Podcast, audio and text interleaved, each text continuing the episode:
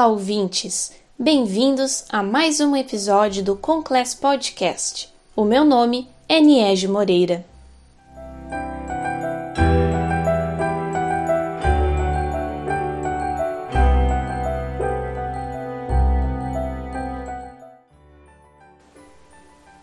Na edição de hoje, vamos falar sobre dois instrumentos incríveis e que são marco na música erudita. Vamos falar do piano e do cravo, trazendo um pouco do panorama atual da música para quem deseja seguir carreira tocando esses instrumentos. Vamos conversar com músicos experientes e saber da sua visão sobre a situação que estamos vivendo, também pedindo dicas de como se manter na área diante da atual pandemia da Covid-19.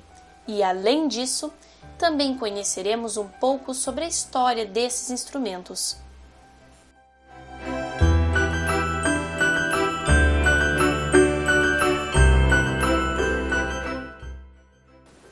Então, vamos aos nossos convidados. Para conhecermos mais sobre o instrumento piano, através de dicas para músicos iniciantes e também um pouco do panorama atual no dia a dia do músico, vamos conversar com a pianista Mari Kerber e com o pianista André Molineiro. Essa edição do programa será dividida em dois capítulos. Como temos aqui um assunto bem extenso, com a participação de quatro convidados com bastante experiência para nos trazerem na área, o programa ficaria muito comprido. Então, o contexto histórico do piano será explicado pelo pianista Eduardo Quinobi, pianista do Coro Sinfônico da OSPA.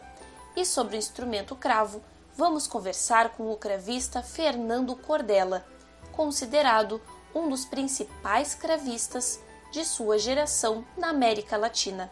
Tudo isso na edição de continuação do programa.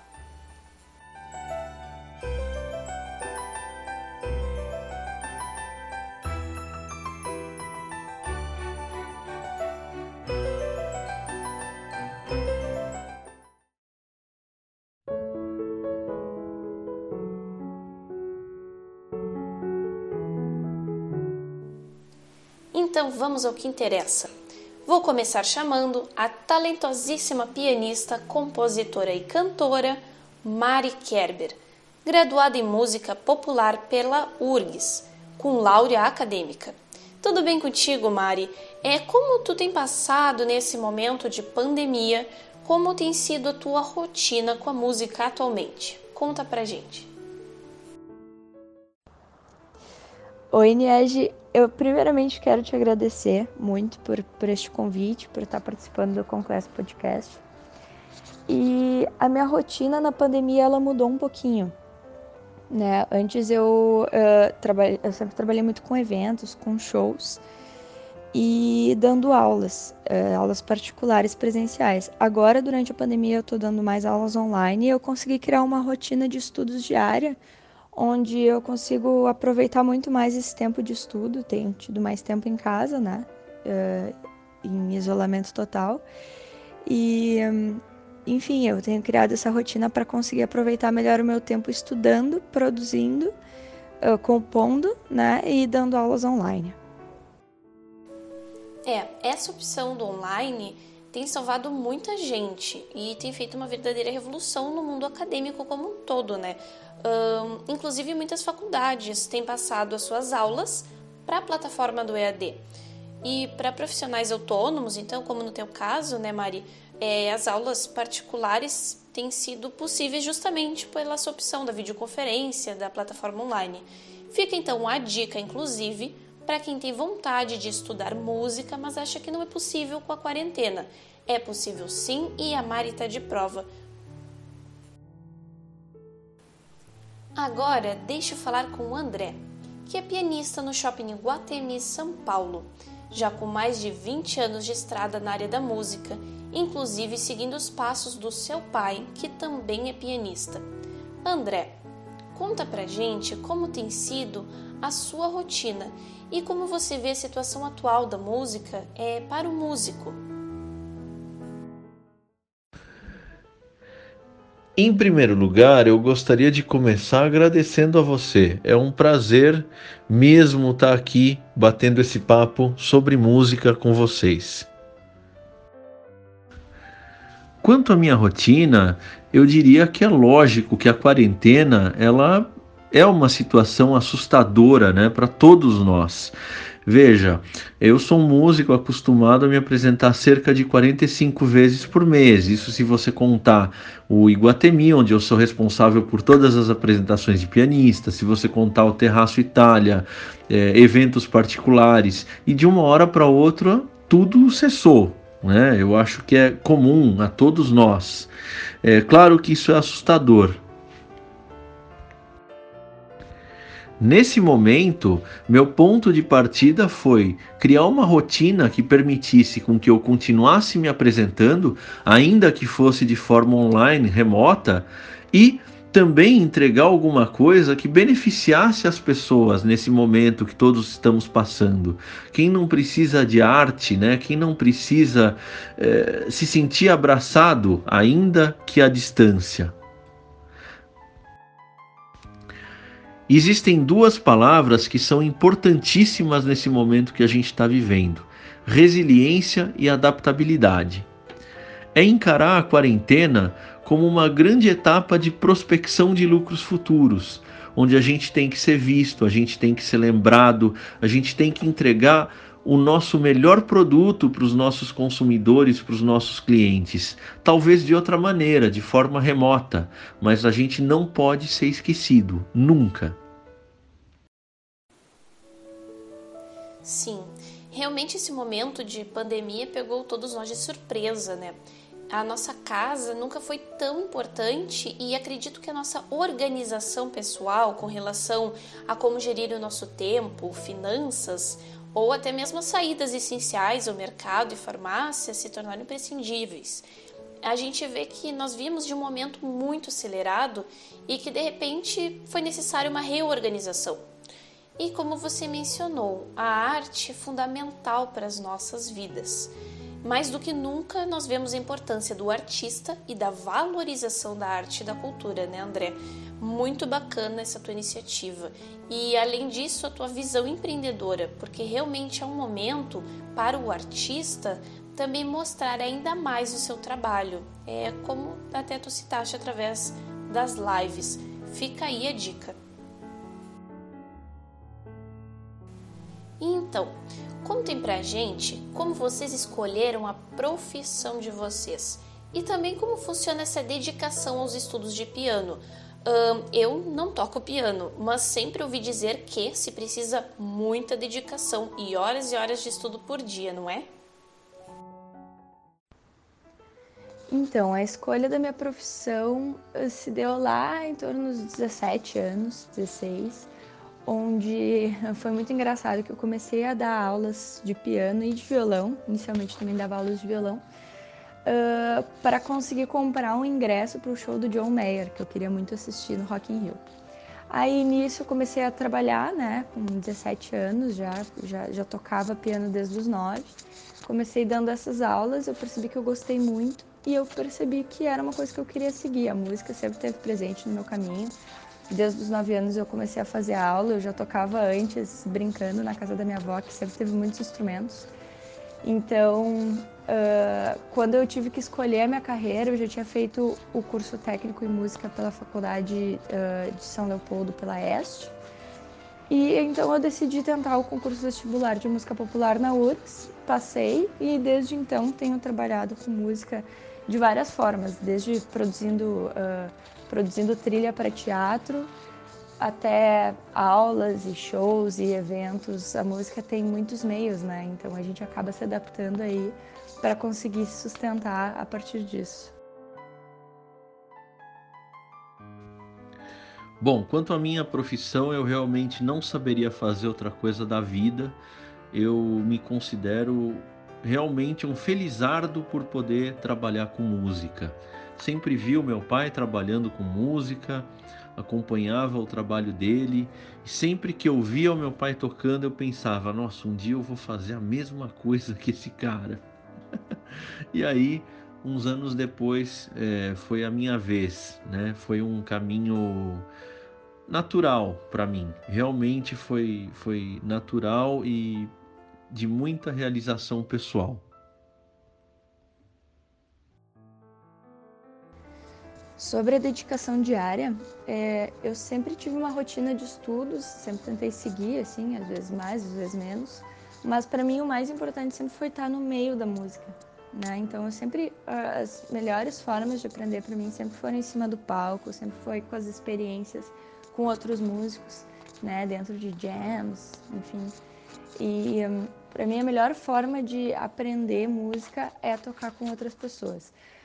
Eu também tenho essa, essa rotina né, de estudos, mas é, esse é o momento de preparação para o momento que tu vai estar em cima do palco. Então, é, eu acho que a parte mais importante é estar no meio da música e conhecer pessoas novas e estar aberto para experiências novas e novos estilos. Tanto que já tive, já trabalhei com muitos, muitos estilos, já acompanhei corais, já acompanhei solistas, cantores, já fui, já cantei, já me acompanhei, né? Então, acho que a gente está sempre aprendendo aí, porque a música não tem fim. Sempre, todo dia a gente conhece alguma coisa nova. As pessoas falam muito em inspiração. Eu te diria que a música, ela é 20% inspiração e 80% transpiração. Talvez eu não seja a melhor pessoa para falar especificamente do estudo do instrumento. Na época que eu comecei a tocar piano, o estudo ele ainda era baseado apenas na partitura, diferente de hoje, onde eu vejo que os professores já tentam uma maior sensibilidade musical com crianças e tudo isso. Eu sou deficiente visual, então apenas a partitura para mim talvez fosse um limitador eu costumo brincar dizendo que eu aprendi muitas coisas de forma empírica, né? de ver o meu pai fazer, de observar outros músicos, ouvir discos e buscar a sonoridade que eu queria para o meu instrumento. Uhum. E sobre repertório, eu queria saber se existe muita diferença de quem toca músicas mais populares no piano para quem toca no seu repertório somente músicas eruditas. Como vocês escolheram o seu repertório? Uh, vou começar perguntando ao André, por favor.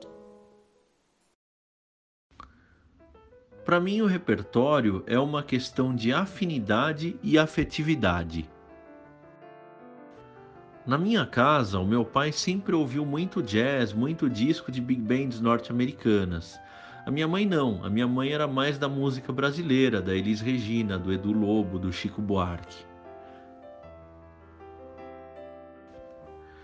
Então o meu repertório, ele acaba mesclando tudo isso, essas músicas com as quais eu tenho essa ligação afetiva.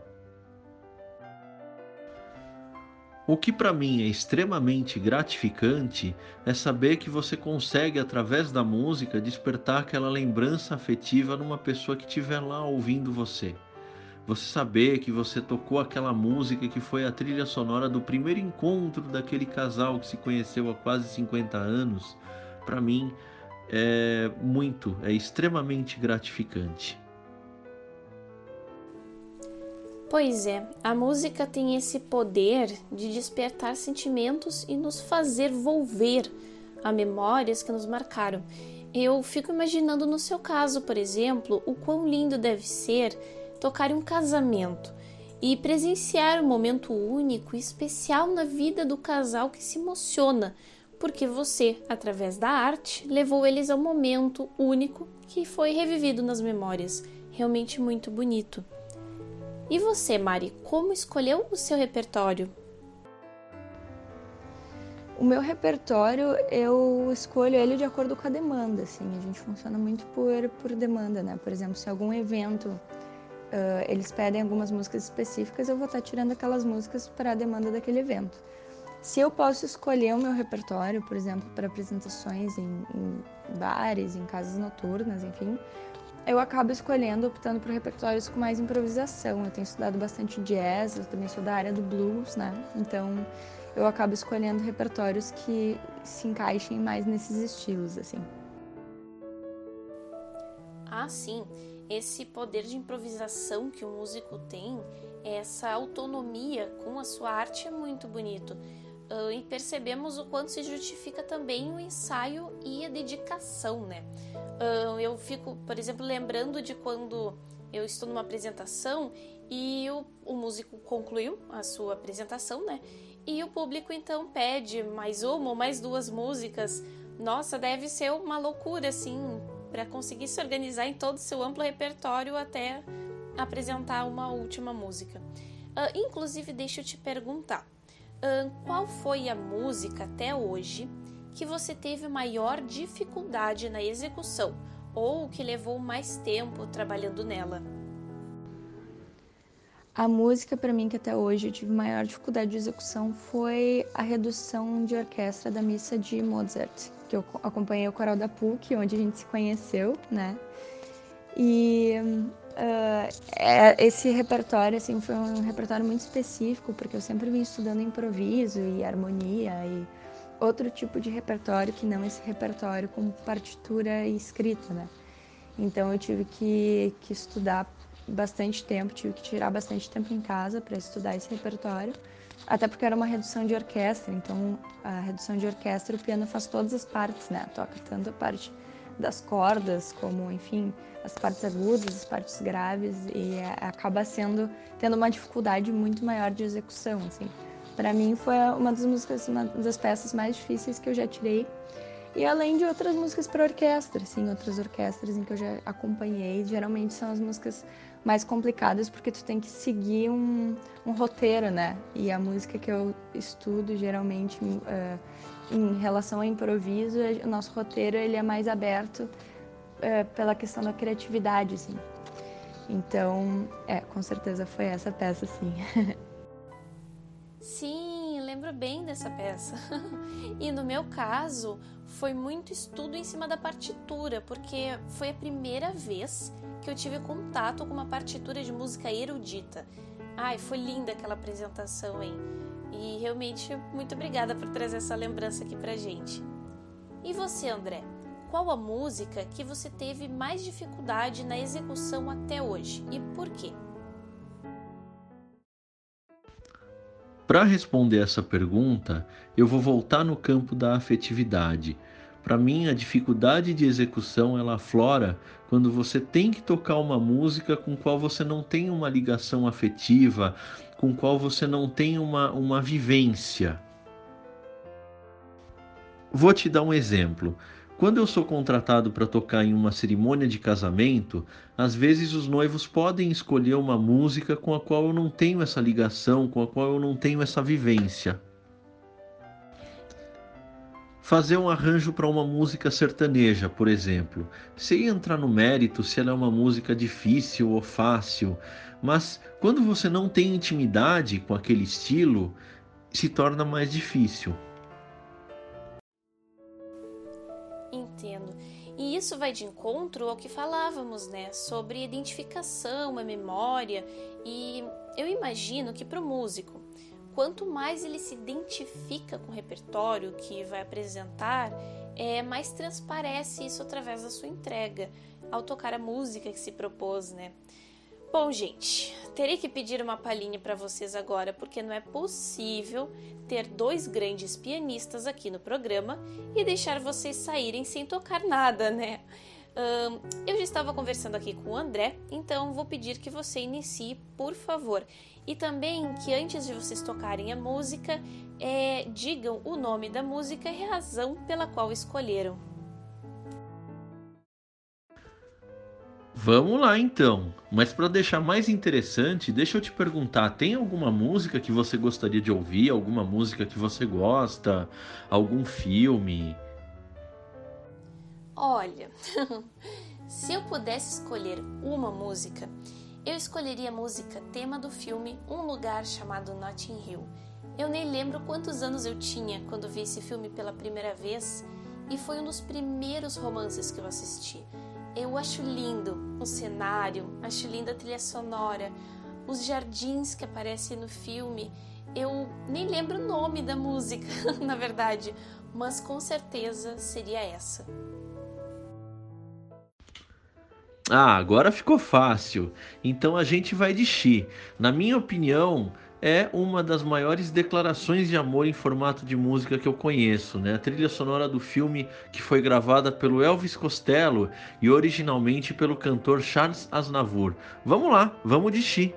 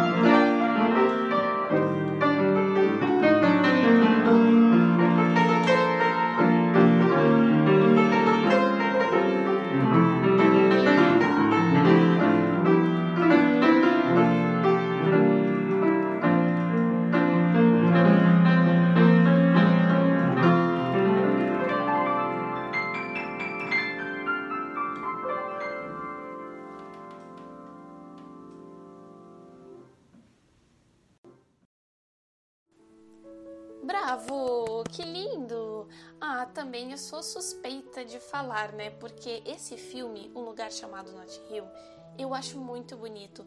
A amostragem cronológica sobre a vida dos personagens e momentos emblemáticos na trama tem excelentes escolhas de trilha sonora, e uma delas é justamente a música Xi. Muito obrigada, André, por nos proporcionar esse momento. E agora, vamos ouvir a Mari. O que tu preparou pra gente hoje, Mari?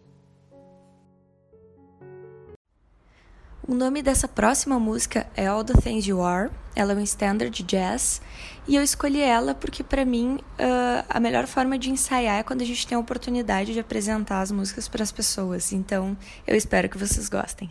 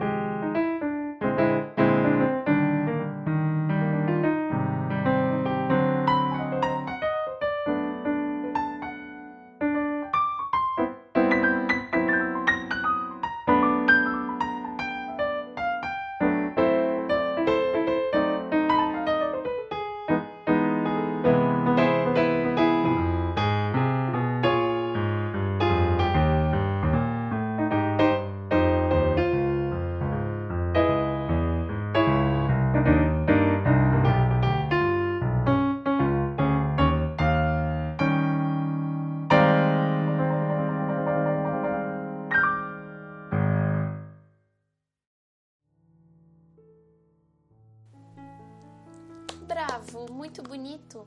Jazz é muito bonito e é tão agradável de se ouvir a melodia é, e a harmonia presente na composição, tanto nos contagia e faz vibrar junto, como nos tranquiliza à medida que a gente vai se envolvendo com a trilha, né?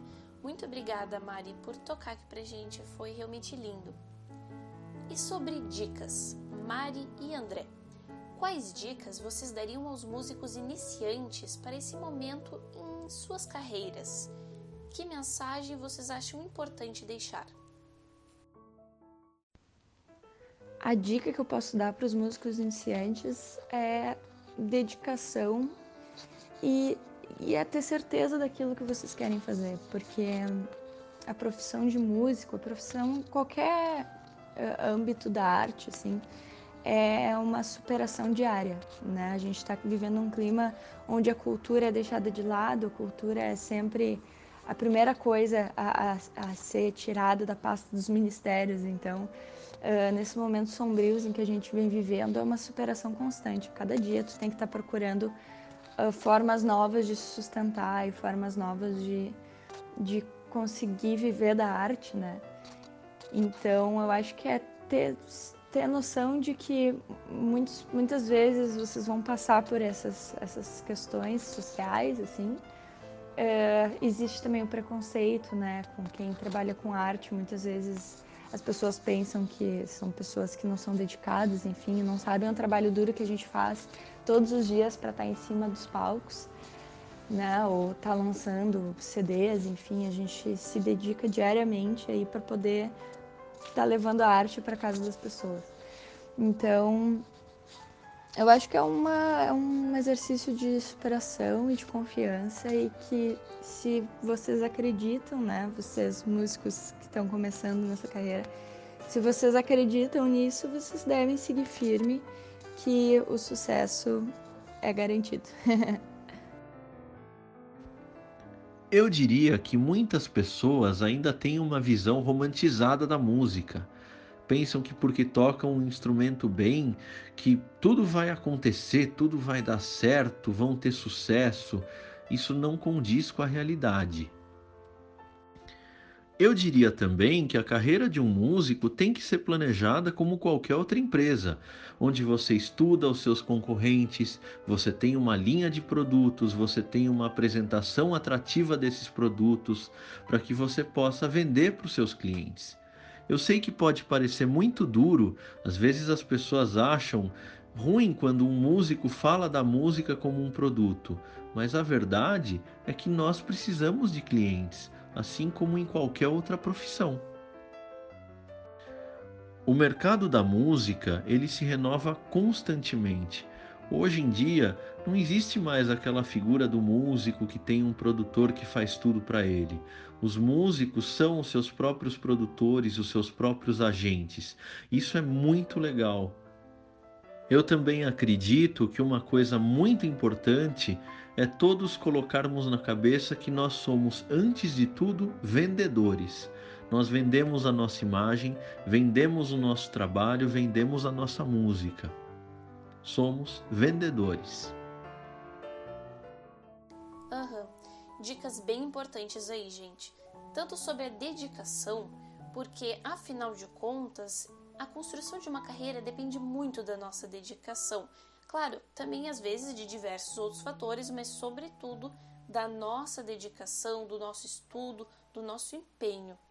E também sobre a apresentação da imagem profissional da pessoa para o mundo, como ela gostaria é, de mostrar a sua arte e também fazer essa reflexão se a forma como ela está levando essa arte ao mundo realmente está atingindo o público desejado.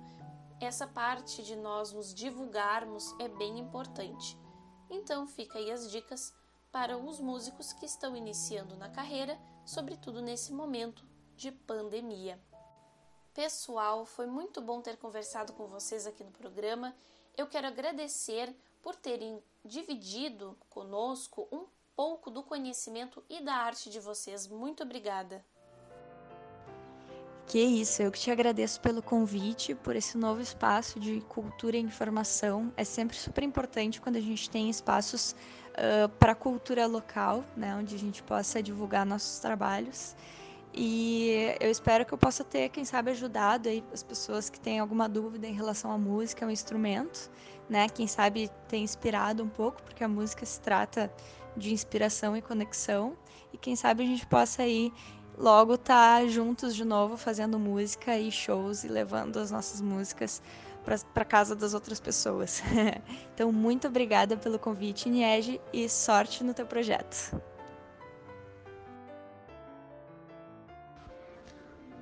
Imagina, é a gente que agradece pela oportunidade de estar aqui trocando esses conhecimentos sobre música. Olhando assim para minha trajetória, eu queria deixar uma mensagem que é a seguinte: a música não é das profissões mais fáceis, mas com certeza é das mais gratificantes.